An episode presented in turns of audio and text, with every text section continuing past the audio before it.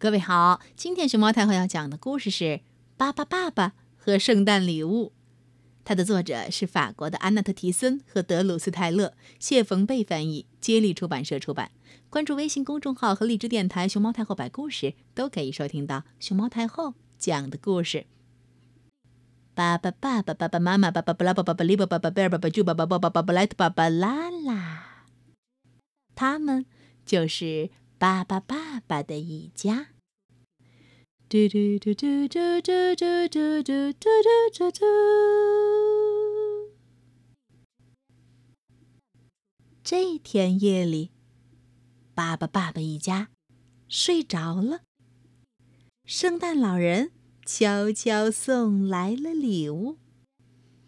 噜噜噜噜噜，噜噜噜噜噜噜，噜噜噜噜噜噜，噜噜噜噜噜噜。圣诞老人给巴巴布、巴巴拉拉、巴巴贝尔、巴巴布莱特、巴巴布拉、巴巴布利巴、巴巴猪都带来了礼物。巴巴猪和他的小猫、小狗，还有他最忠实的南美鹦鹉一起睡得好香呢。他不知道一份巨大的圣诞礼物正等着他呢。这份礼物实在太大了，连门都进不去。大家只好打开爸爸住房间的屋顶。爸爸、爸爸、爸爸妈妈高声喊起：“克里克里克里克里，爸爸变！”然后他们一起变成了一台组合大吊车。就这样，这份大礼物被爸爸、爸爸、爸爸妈妈变身的吊车送进了爸爸住的房间里。哼，这么点小麻烦，爸爸就才不在乎呢。快看看礼物是什么？嗯，是一群漂亮的鸟。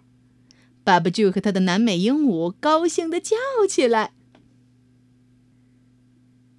这些鸟都来自热带，它们适应不了寒冷的天气。爸爸、爸爸一家为它们织起毛衣、毛裤，还有毛袜子。为了给鸟儿们取暖，巴巴爸爸一家还砍了很多树。因为鸟儿们穿着毛衣、裹着毛围巾、毛袜子、毛帽子，还是觉得不够暖和，得一直站在火炉旁边，而火炉就需要这些木材变成的柴火给它提供能量。不过，一直砍树，一直砍树，森林里的居民们生气了，麋鹿。猫头鹰、大熊、小松鼠、狐狸纷纷跑出来，对着巴巴爸爸一家抗议！抗议！没法子，巴巴布莱特只好买回来一套取暖的设备。河流里的水让这套设备的转轮不停地转，产生能量，然后就有了电。电能给鸟儿们的屋子里提供热水和暖气。这下子，鸟儿们可自在舒服多了。不过，好景不长，天越来越冷，河流的水结冰了。嗯，怎么办呢？不用担心，克里克里克里克里克里，爸爸变。巴巴爸爸一家说变就变，变成了风能发电机的重要组成部分。嗯，如果风也停了呢？哼哼，我们还可以用太阳光的能量来取暖。只是，呃，嗯，大冬天太阳的能量好像不太足够，还需要几个巴巴宝宝飞到天上变身太阳来发光发热。哎呀，这么多设备实在太复杂了。想一想，如果河里的水结冰了，风也停了，太阳又躲到云层里边，我们靠什么发电呢？不用担心，看，在自行车下边装上可以转动的轮子，用我们的运动能量一样可以发电。巴巴宝宝还有他们的朋友都加入到了运动发电的队伍当中。反正我是一点也不觉得冷了。刚刚从自行车上下来的巴巴利伯说：“真应该让这些鸟儿们自己试试，自己骑自行车来取暖。